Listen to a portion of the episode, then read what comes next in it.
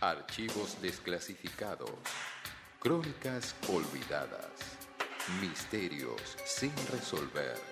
Y todo tipo de historias secretas pueden filtrarse en los Duacarís. A continuación, en Malas Lenguas.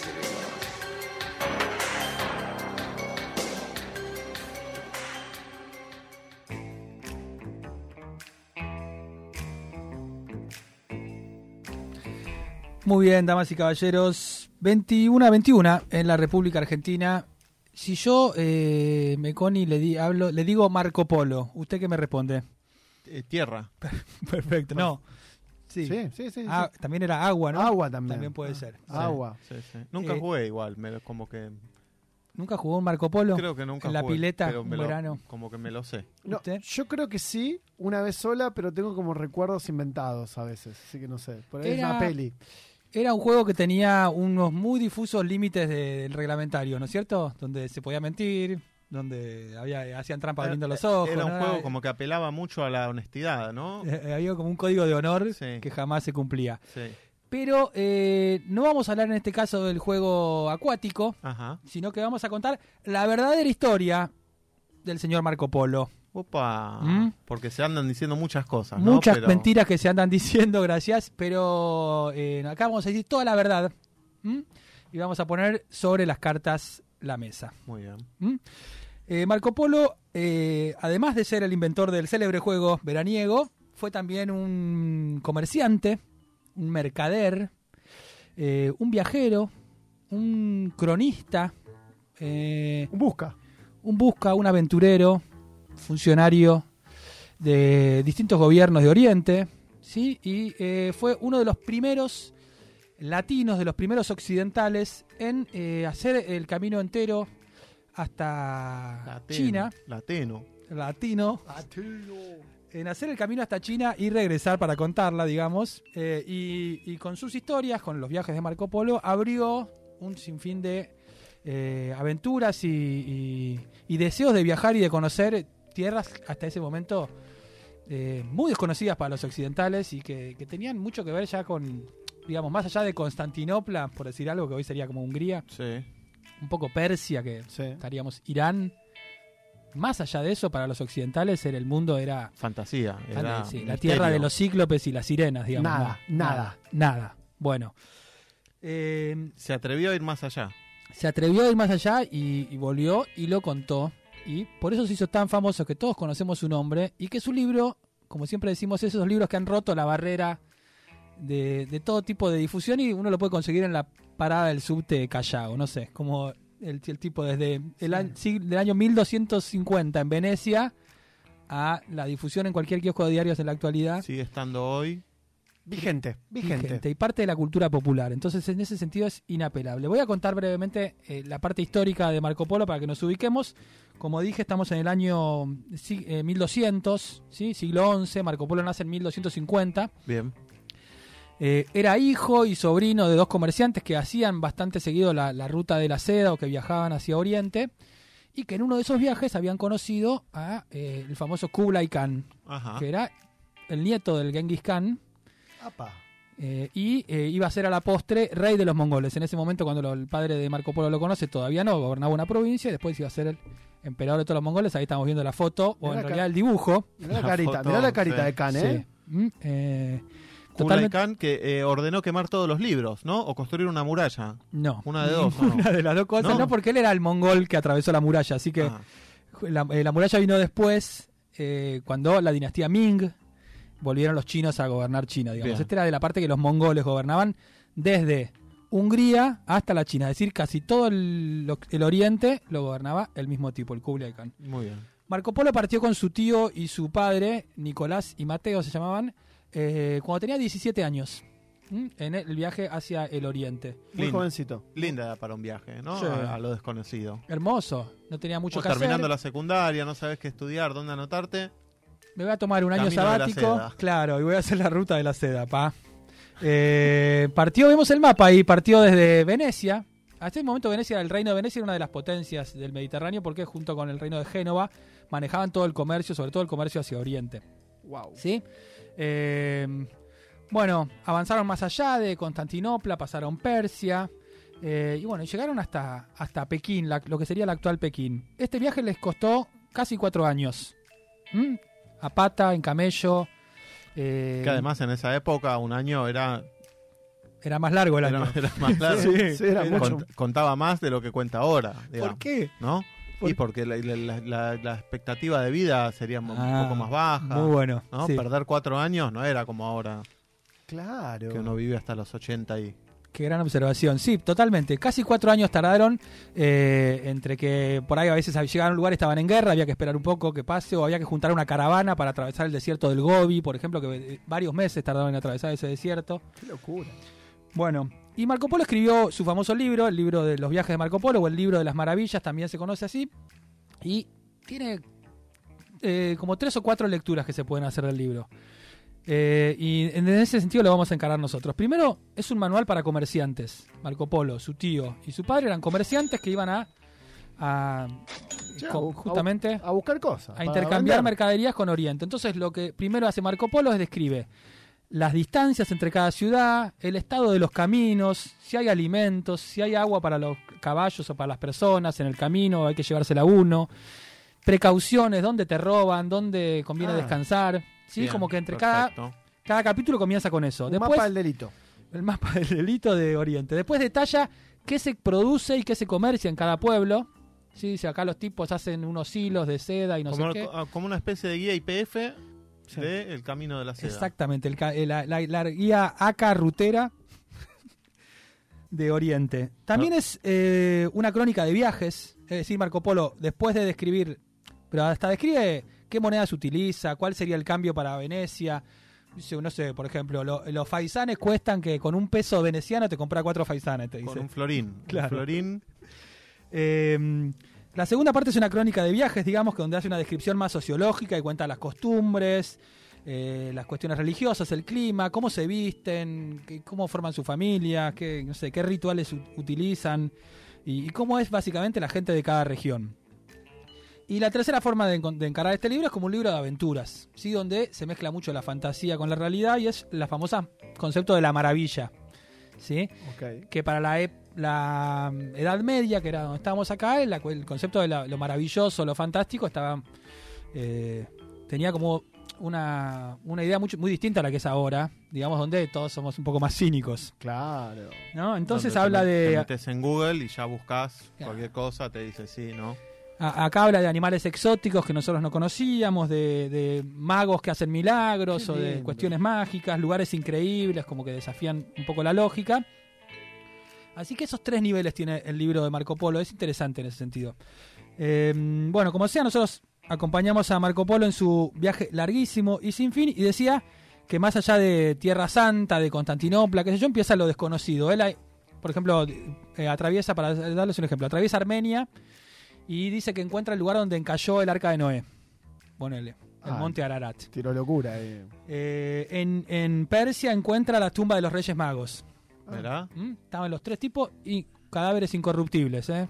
Estaban ahí, perfecto. totalmente Me- mantenidos. Me, me encanta porque lo, lo- lo asegura, ¿viste? Parece, parece una película de Indiana Jones. Sí. Es, es es- probablemente un- ese tipo de aventura, Eh, que es eh, eh, aventura arqueológica, no sé cómo llaman en el Sí, cine. sí, sí, arqueológica. Sí, ponele. Arqueaventura. Eh, bueno, relata distintos milagros que suceden en, en Bagdad, en Persia, distintas experiencias. Y por ejemplo, algunas cosas que, que en ese momento no tenían el mismo significado que ahora, pero son interesantes. Por ejemplo, atravesando un desierto describe eh, la aparición de pozos de un líquido negro y espeso que los lugareños utilizan para encender lámparas El petróleo. el petróleo.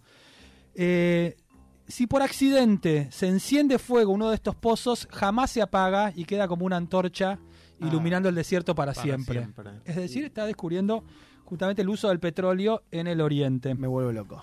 Bueno, algo muy interesante de, de- de la cuestión de Marco Polo, que es que llega eh, hasta donde está el Kublai Khan, el nieto de Genghis Khan, lo encuentra en su palacio móvil, que era su estadía de verano, que era un palacio gigantísimo, que tenía cientos de kilómetros, todo hecho de bambú, que se armaba y se desarmaba para donde el, el Khan quería que se lo armen. Sí.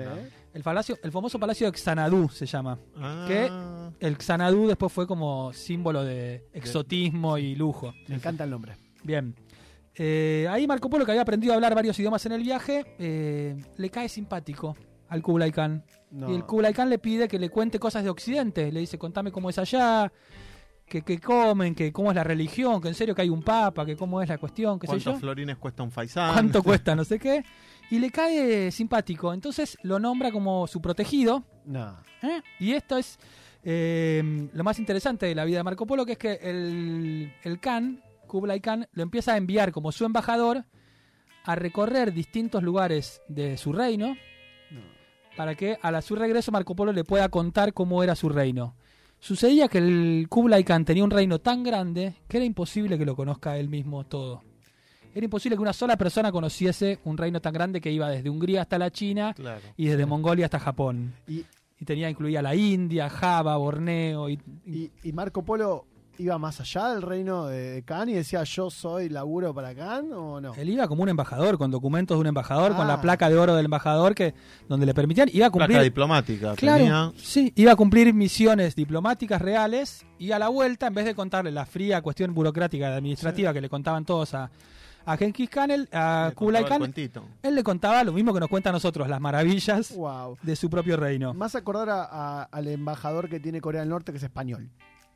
Es un español que labura para Corea del Norte. Mira. ¿No se acordar de eso? Algo parecido. Bueno, eh, 17 años permanece Marco Polo siendo empleado y protegido del Kublai Khan. Incluso llega a gobernar una pequeña región temporalmente que le dice, mira, ocupate de esto, que se murió el gobernador. O sea, ese grado de confianza que tenía con el, con el emperador. y después de 17 años lo deja regresar a Venecia. Lo deja regresar. Sí, total, obviamente. Eh, lo deja regresar a Venecia y él finalmente regresa 24 años después de haber partido Wow. llega vestiendo ropas exóticas, lleno de guita. Lo apodan Il Milione Por- Millones. porque tiene muchos millones, digamos. El Meliana. Eh, Volvió, pero también volvió bien. Volvió se hizo la Asia, digamos, como se decía en aquella época. sí, pero también volvió y todos decían este seguirá siendo leal a nosotros, se habrá convertido al, Claro. a los bárbaros, a los pueblos bárbaros. Entonces Marco Polo tiene que demostrar su pertenencia en, eh, en la guerra que hay justamente Venecia está en guerra con Génova. Oh. Marco Polo se pone a pelear ahí, lo meten en cana. Mm. ¿No? O sea, él llega y el, después de 24 años de estar todo bien en Oriente, llega un año a Occidente, guerra, en cana. Cana. Qué quilombo. Eh, pero esto es una gran suerte para nosotros porque allí en prisión Marco Polo tiene tiempo de ordenar sus historias y de encontrarse con otro preso que era un escritor que se llamaba Rustichello de Pisa, quien lo ayuda a escribir su famoso libro de las maravillas, que es inmediatamente un exitazo, Bestseller. bestseller. Eh, les voy a contar algunas cosas jugosas para, para ir cerrando la historia. Eh, Marco Polo describe cuestiones como por ejemplo los tatuajes, ¿sí? Tipos que, que se clavan agujas y se hacen dibujos que permanecen para siempre en la piel y Wow. dibujan dragones, serpientes y no sé qué. Me encanta. Describe los unicornios. ¿Qué? ¿Qué son estos? Son, eh, a diferencia de no lo que creen los occidentales, dice, los unicornios son casi tan grandes como elefantes. Se parecen más a los búfalos. Ah, es un rino. La cabeza es como un jabalí y llevan un único cuerno muy grueso. Es un rino. Es un rinoceronte. Eh, y después distintas cuestiones como, no sé, pueblos donde los hombres tienen cabeza de perro. Eh, Antes de que se extinguieran, digamos. Antes de que se extinguieran los hombres con cabeza. de perro. sí. Eh, hay muchas historias. Yo le seleccioné algunas muy, muy particulares. Por ejemplo, eh, piratas que fabrican un laxante natural. Escucha esto, los piratas con laxante. Sí. Porque saben que los mercaderes de perlas, al ver venir los barcos de piratas, se tragan las perlas y los No. diamantes para que no se roban. Entonces los piratas El truco más viejo del libro. Te ese, el de administran un- tragarse el contrabando. un laxante natural para Pap. Poder robarte las perlas. Bueno, mi favorita es esta. Hay una isla eh, cerca del Japón, donde dos islas en realidad. Una es la isla macho, donde viven los hombres, y otra es la isla hembra, donde viven las mujeres. Bien, Solamente bien. un mes al año los hombres cruzan a la isla de las mujeres para convivir con sus esposas. El resto del tiempo los tipos trabajan en la isla macho No. y ellas cuidan a los chicos en la isla hembra. Cuando los chicos cumplen la mayoría de edad se pasan de isla. Madre es una mía. organización bastante buena. Sí. ¿no? No creo que haya muchos problemas matrimoniales en ese lugar. Bueno, em, eh, cuando, para terminar, cuando Marco Un Polo... fantasioso, ¿no? Marco Polo, un, un fabulador. digamos, Excelente. Me diste el pie excelente porque cuando Marco Polo regresó, eh, todos le dijeron sos un fabulador, sos un mentiroso, qué sé yo. Chanta, chanta. Pero no por estas Son cosas que le estoy contando yo. No por contarle que existían, no sé, serpientes gigantes con piernas, que podrían ser cocodrilos, Sí, qué sé yo, sí. distintas cuestiones. Eh, no era eso lo que le llamaba la atención a los occidentales, sino eh, lo que les levantaba la sospecha era el relato de Su estatus Los- de embajador. lo sofisticado, lo majestuoso, la cultura, el poder que había en Oriente, Ah, donde ellos imaginaban gente desnuda y bruta, y feo, ignorante. ¿eh? Siempre-. Siempre la discriminación. Lo sofisticado y tecnológico del reino mongol les parecía mucho más inverosímil que la existencia de unicornios. Eh, hacían las descripciones de Marco Polo son increíbles. Hacen ver a las ciudades europeas y él todo el tiempo lo dice como pequeñas aldeas mugrientas, dice, Wow. ¿no? Cuando describe Pekín o cuando describe las ciudades en Japón. Eh, las cosas más increíbles para los europeos eran, por ejemplo, la organización de ese estado tan grande, la obra pública que encaraba el rey, donde hacía caminos, puentes, qué sé yo, distintas cuestiones, canales comerciales, canales construidos solamente para poder comerciar y llevar eh, mercancías, el sistema de correos que existía, Hermoso. eh, con postas cada 40 kilómetros con caballos frescos, de manera tal que la gente podía hacer, no sé, cientos y cientos de kilómetros sin cansarse. Eh, el papel moneda, Claro. algo increíble que 700 años después recién iba a llegar a Europa. Eh, y en definitiva, como digo, ciudades tan grandes y tan sofisticadas y llenas de artistas, filósofos, científicos, qué sé yo, que eran más sospechosos que, que- que las historias fantásticas que hoy nos parecen extraños. El hombre perro. No importa si Marco Polo mintió dijo la verdad en todo lo que vio, la realidad es que su historia tuvo muchísima influencia en todo, en distintos viajes posteriores, en, en la búsqueda de mejorar la ruta de la seda, e incluso casi 200 años después, otro marinero, en este caso genovés, eh, partió hacia el Atlántico tratando de buscar el camino de Marco Polo por el lado contrario, llevaba el libro de Marco Polo en el bolsillo con sus propias anotaciones y se encontró con América buscando Japón, digamos. Exactamente. Cristóbal Colón, ¿no? Cristóbal Colón. Pero como siempre decimos, esa es otra historia y la vamos a contar en otra ocasión. Hasta aquí eh, la vida de Marco Polo, el viajero.